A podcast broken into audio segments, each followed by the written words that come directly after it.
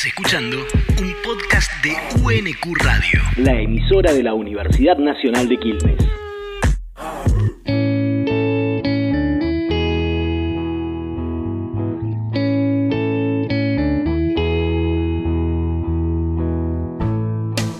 Para nosotros es muy importante después de cuatro años de, donde no pudimos poner un ladrillo arriba de otro con plata del, del ministerio. Alejandro Villar, rector de la Universidad Nacional de Quilmes. Que haya una política de obras públicas como esta, que haya recuperado una, una política que nos había hecho crecer y que nos permite ahora poner en marcha la obra del pabellón central. Lo más importante que tiene esta universidad en términos de obras es el plan estratégico de obras.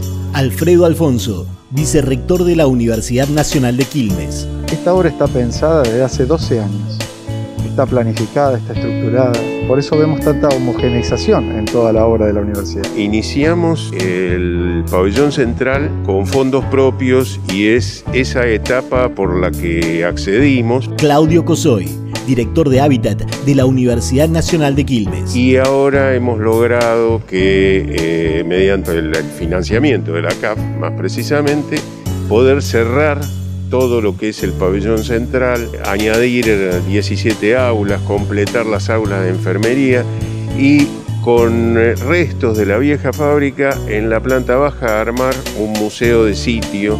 Son fundamentalmente aulas, conectividad. Martín Gil, secretario de Obras Públicas de la Nación. Que se traducen en mayor oportunidad de que los jóvenes que tengan la oportunidad de estudiar tengan la oportunidad de acceder a una carrera. Es más universidad, pero es también mejor universidad. hay que robustecer la inversión en el sistema universitario, en infraestructura, como también en otras políticas que estamos llevando adelante del Ministerio de Educación Nacional. Nicolás Trota, ministro de Educación de la Nación. Como es el programa de virtualización educativa, en algo que Quilmes es un ejemplo, y el compromiso de seguir consolidando el aumento de la inversión en todo nuestro sistema educativo. Así que es una gran alegría poder iniciar esta obra que además va a contener el Museo del Sitio, que, demuestra también el origen, la génesis, los antecedentes que tiene este espacio físico